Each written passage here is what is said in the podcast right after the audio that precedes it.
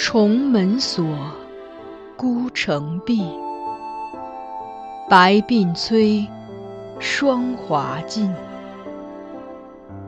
这是一段淹没于仁宗圣治尘埃缝隙中的爱情。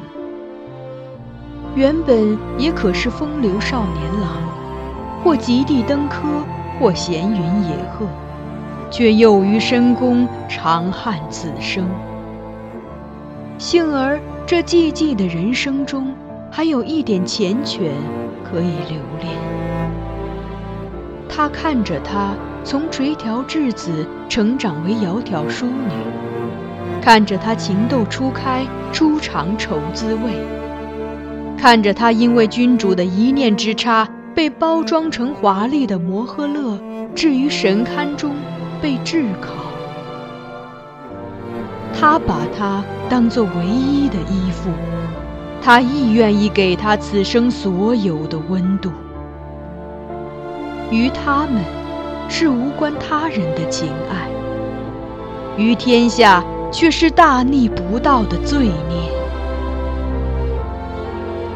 锦上繁花，天加宠溺，无法开启紧闭孤城。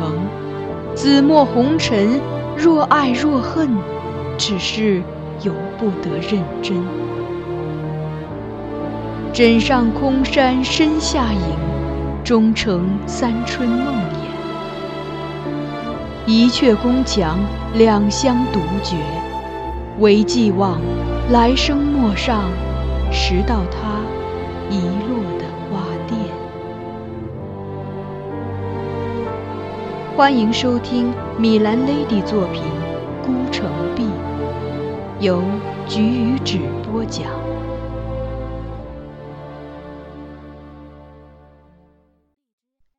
古墨。次日，春桃收好公主赐还的卖身契，回到父母身边。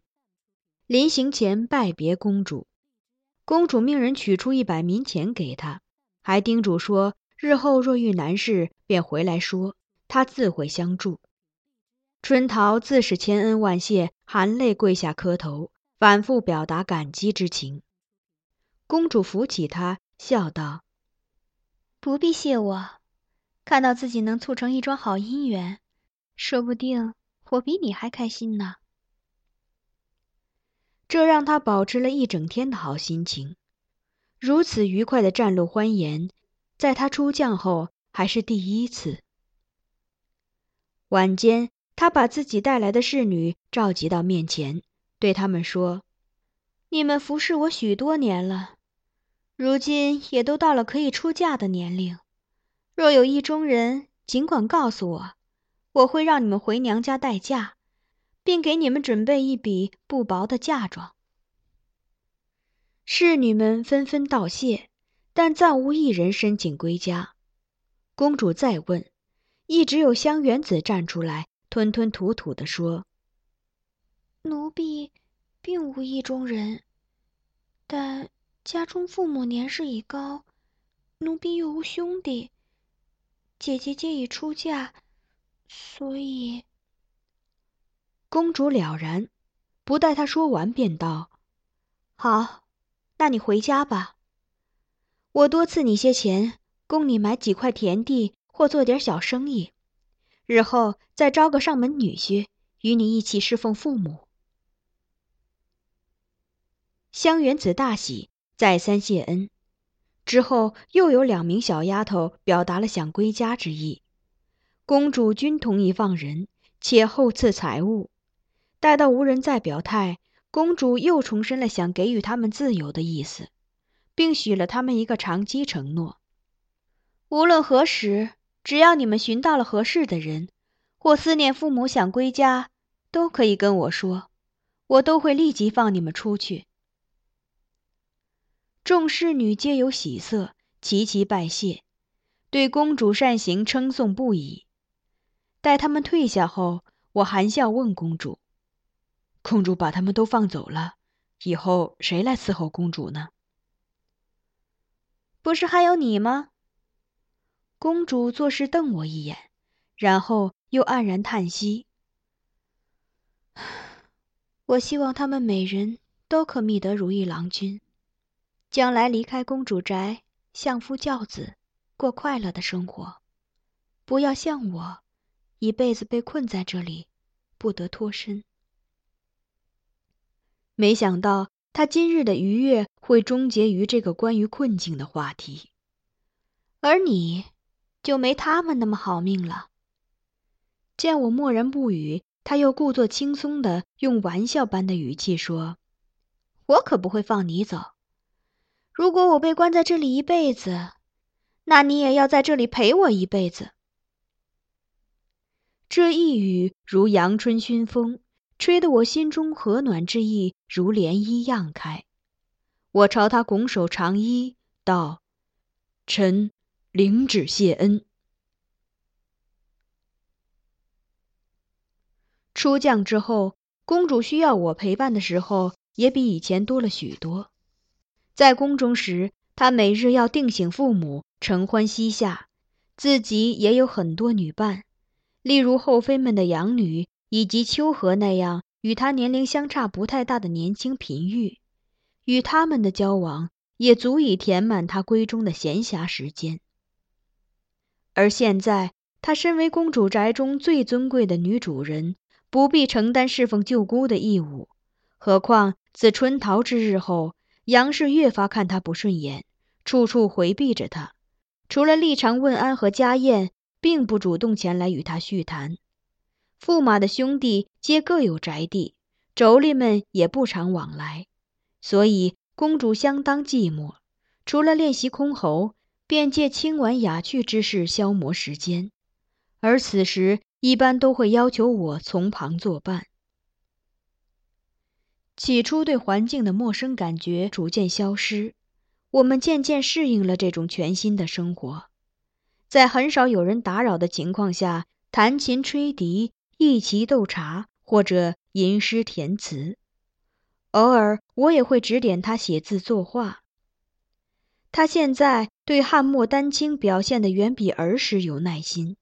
不再胡乱画上两笔就想往外跑，为完成一幅满意的作品，他可以在书房里练上一整天。我讶异于他的变化，问他：“公主以前不是说练习书画太浪费时间，通常是老夫子所为吗？”他回答说：“正如你所见，我时间很多，而且……”人也老了，虽未同宿，李伟倒也经常来看公主，但两人很少有话说。就连进膳时，李伟也只能找一点可有可无的问题来问公主，例如某道菜是否合公主胃口之类。公主通常是随口敷衍，不过他所说的每一句话，李伟都能用心记住。有次，公主不过提了句江南的醉蟹味道不错，但宫中已无存货。第二天，公主的餐桌上便有了一盘江南醉蟹，也不知李伟是从何处寻来。为求取悦公主，他表现出了无限诚意，但有时会弄巧成拙。某日，公主情绪不佳，避于阁中，不愿出门。李伟入内问安时，小心翼翼地建议她去花园散心。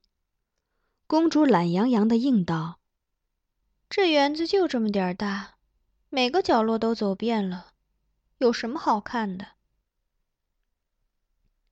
李伟想想道：“前日我去宜春院，见附近有一大片荒地，比咱们这园子大三倍有余。”回头我去打听打听，看这地是谁的，索性买了来，再建一个有亭台楼榭的大花园，以供公主游乐。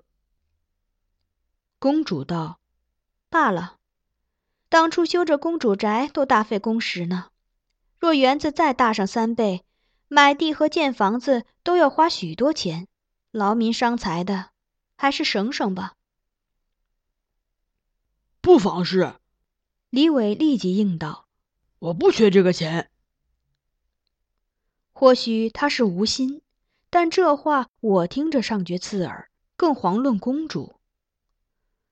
公主微蹙着眉头凝视他半晌，最后蓦然回了一句：“好，你自己看着办吧。”李伟似乎并未意识到他令公主不快的原因所在，继续以他最不欠缺的财力频频为公主献礼。见公主长习汉墨，很快又送来一批文房用具：玛瑙砚、牙管笔、金砚匣和玉镇纸。真是恨不得连墨都用金银来做。看着这堆熠熠生辉的礼品，公主不无鄙夷地说。不久之后，李伟又送了一块明墨给公主，虽然不是金银做的，但同样为摆脱弄巧成拙的命运。冬至那天，天子照例要受百官朝贺，京中所有有官衔的官员。都要穿戴簪缨朝服入宫参加朝会，庄重如大礼祭祀。这个仪式称为排东帐。排东帐结束后，皇帝会宴请群臣，并赏赐新衣礼品。驸马都尉李伟亦入宫参加了朝会。其后的宴会刚罢，他便兴冲冲地赶了回来出席家宴。一进门即取出一段庭规墨，双手呈给公主。公主，这是官家今日赏赐的。上次我便想寻一段古墨给公主，但没找到合适的，如今恰好补上。歙州李廷圭是南唐制墨名家，其墨能消木，坠钩中精月不坏，且有异香，一向为士大夫所推崇。而且由李廷圭亲自制造的李墨已越来越少，宫中所存也不多，故世人莫不以获赐廷圭墨为荣。现在李伟奉上的这段呈双脊龙样，上有“廷圭”二字，确是李廷圭当年进贡的珍品。公主接过看了看，不置可否，但问李伟：“爹爹赐你的就是这段？”那倒不是，李伟如实作答。官家赐我的原本是另一段，从上面刻着的名字来看，那墨工也姓李，叫李超，大概是李廷圭的后人吧。啊，公主不动声色的再问他：“那你怎么又拿了廷圭墨回来？”后来我发现身边学士们获赐的都是廷圭墨。可能廷圭墨存世不多，官家一向礼眷文士，所以赐给学士们。李伟解释道：“我向邻座的蔡君墨蔡学士借他的廷圭墨来观赏，他大概看出我喜欢，便主动提出跟我交换。”公主不由得冷笑：“于是你用李超墨换了廷圭墨？”李伟点头，不忘称赞蔡襄。蔡学士竟肯割爱，真是慷慨。当然，我也不能白领了他这人情，日后会再备些礼送给他。公主无话可说，将廷圭墨搁在桌上，推回李伟面前，然后起身默默离去。他的反应自然不是李伟所预料到的，这令他茫然失措。站起，目送公主远去后。才转头看我，惴惴不安地问：“梁先生，我是不是说错了什么？”我思忖再三，最后还是决定告诉他真相。都尉，李超是李廷圭的父亲。李伟愕然，呆若木鸡，而一直旁观的杨夫人此时对这古墨亦有了兴趣，开口问我。梁先生，那这墨是李超制的贵，还是他儿子制的贵？我回答：世人喜欢收藏古墨，制墨世家的精品，年代愈久远，存世量愈稀少，便会愈贵重。杨夫人顿时火冒三丈，一戳他儿子额头，斥道：“你这败家子儿，竟拿个好东西去换了个便宜货，这般不会做生意！”再多十倍的家底儿也会被你败光。难怪公主看不上你。